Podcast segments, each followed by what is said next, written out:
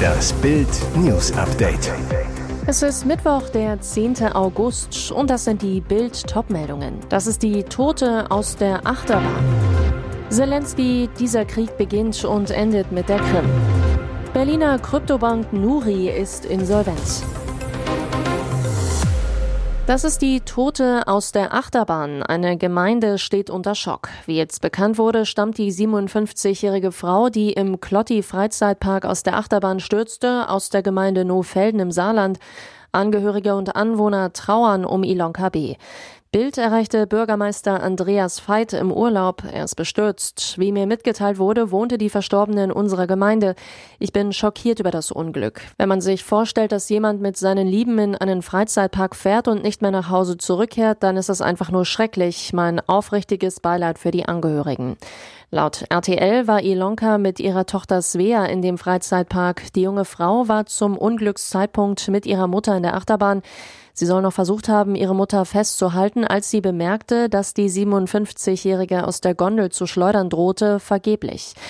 Warum Ilonka B. am vergangenen Wochenende aus dem Waggon acht Meter in die Tiefe fiel, ist noch unklar. Die Untersuchungen der Staatsanwaltschaft Koblenz laufen noch. Es war der erste Angriff der ukrainischen Armee auf die von Russland annektierte Halbinsel Krim seit März 2014, dem Start der russischen Besatzung. In einer Videoansprache hat der ukrainische Präsident Volodymyr Zelensky seinen Landsleuten erneut eine Befreiung der von Russland annektierten Halbinsel im Schwarzen Meer versprochen. Die Krim ist ukrainisch und wir werden sie niemals aufgeben, sagte er. Mit der Annexion 2014 habe Russland die Krim in einen der gefährlichsten Orte verwandelt. Die Schwarzmeerregion kann nicht sicher sein, solange die Krim besetzt ist, sagte Zelensky in seiner Ansprache weiter. Dieser russische Krieg gegen die Ukraine, gegen das ganze freie Europa hat mit der Krim begonnen und muss mit der Krim enden, mit ihrer Befreiung. Die Ursache der massiven Explosionen auf der Halbinsel ist weiterhin unklar. Die Regierung in Kiew hat den Angriff offiziell nicht für sich reklamiert. Einem Bericht der New York Times zufolge hat die ukrainische Armee den wichtigen russischen Luftwaffenstützpunkt mit einer nicht genannten selbstentwickelten Waffe attackiert. Müssen jetzt Hunderttausende Anleger um ihre Kryptokohle fürchten?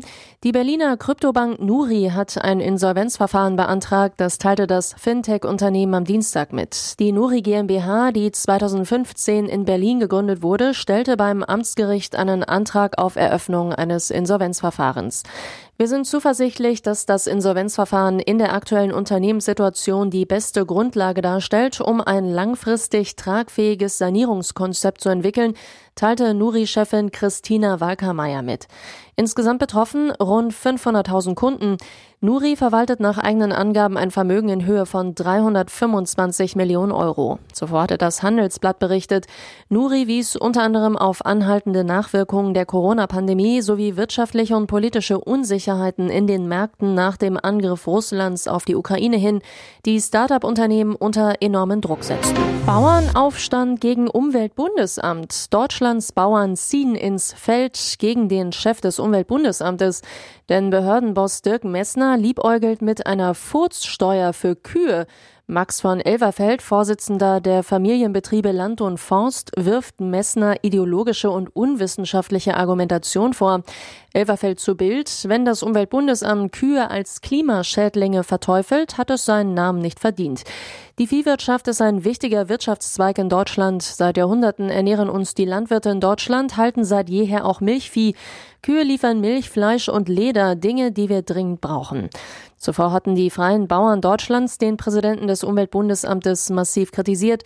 Wie berichtet, hatte Behördenchef Messner in einem Podcast eine CO2-Steuer für pupsende Kühe eine folgerichtige Idee genannt. Die Landwirtschaft könne man durchaus für deren CO2-Ausstoß zahlen lassen. Diese Premiere war längst überfällig. Princess Charming Hannah Sökeland ist auf dem Cover des neuen Playboy als erste offen lesbische Frau in 50 Jahren Blattgeschichte. Sie zu Bild. Warum soll ich als lesbische Frau nicht auf dem Playboy-Titel sein? Ich möchte damit auch ein Zeichen für Gleichberechtigung und mehr Diversität setzen. Zudem habe ich den Playboy immer als sehr ästhetisch empfunden und ich wollte meine feminine Seite noch besser kennenlernen. Im Playboy zeigt Hannah auch ihre Tätowierung. Das Tattoo habe ich mir mit 18 zehn Jahren stechen lassen. Das Tattoo und auch den Song verbinde ich mit meiner damaligen Freundin und der Zeit, die wir zusammen erlebt haben. Denn, Sökeland, all meine Tätowierungen haben eine Geschichte und ich verbinde mit ihnen Momente in meinem Leben, aus denen ich viel gelernt habe. Und jetzt weitere wichtige Meldungen des Tages vom Bild Newsdesk. Am Donnerstag wurde der Gesundheitsminister positiv auf Corona getestet. Jetzt sorgt Lauterbach mit Twitter-Botschaften vom Krankenbett für Verwirrung. Thema die geplante Drei-Monats-Impfregel. Demnach soll die vierte Impfung schon nach drei Monaten ihre Gültigkeit verlieren. Wer nicht sofort nachimpft, könnte ab Oktober in der Kneipe oder im Kino Maske tragen oder einen Test vorlegen müssen. Lauterbach selbst sagte, das ist ein Anreiz für die Impfung. Doch jetzt will der Minister die Regeln nicht als Impfempfehlung verstanden wissen. Als ein Journalist daran Kritik übte, twitterte Lauterbach, Glauben Sie im Ernst, dass Menschen sich alle drei Monate impfen lassen, um ohne Maske in ein Restaurant gehen zu können? Dann drohte Lauterbach, wenn wir das wirklich oft sähen, würden wir die Regel ändern. CDU-Gesundheitsexperte Tino Sorge geht Lauterbach scharf an.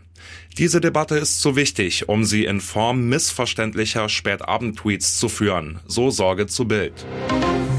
Brunnen versiegen, Eichen verdorren, die einst grünen Elbauen sind eine Wüste. Seit Menschengedenken hat es eine solche Dürre im Freistaat nicht gegeben, jetzt trocknen sogar erste Bäche und Flüsse aus. Seit Tagen läuten bei Norbert Eichkorn, dem Präsidenten des Sächsischen Landesamtes für Umwelt, Landwirtschaft und Geologie, die Alarmglocken. Seine Behörde überwacht Flüsse und registriert Schockierendes. 77 Prozent der Flüsse und Bäche liegen unter dem mittleren Niedrigwasserzufluss. Weitere 12 Prozent steuern darauf zu. So seine Sprecherin Karin Bernhard. Die in Dresden in die Elbe mündende Priesnitz ist bereits ausgetrocknet, genauso wie weite Teile der 179 Kilometer langen Schwarzen Elster. Auch die Tier- und Pflanzenwelt rund um die Flüsse ist nun bedroht. Für Notabfischungen ist es oft zu spät. Karin Bernhard, seit dem Frühjahr regnet es zu wenig. Der März war der trockenste März seit 78 Jahren. Weitere spannende Nachrichten, Interviews, Live-Schalten und Hintergründe hört ihr mit Bild TV Audio. Unser Fernsehsignal gibt es als Stream zum Hören über TuneIn und die TuneIn-App auf mehr als 200 Plattformen, Smart Speakern und vernetzten Geräten.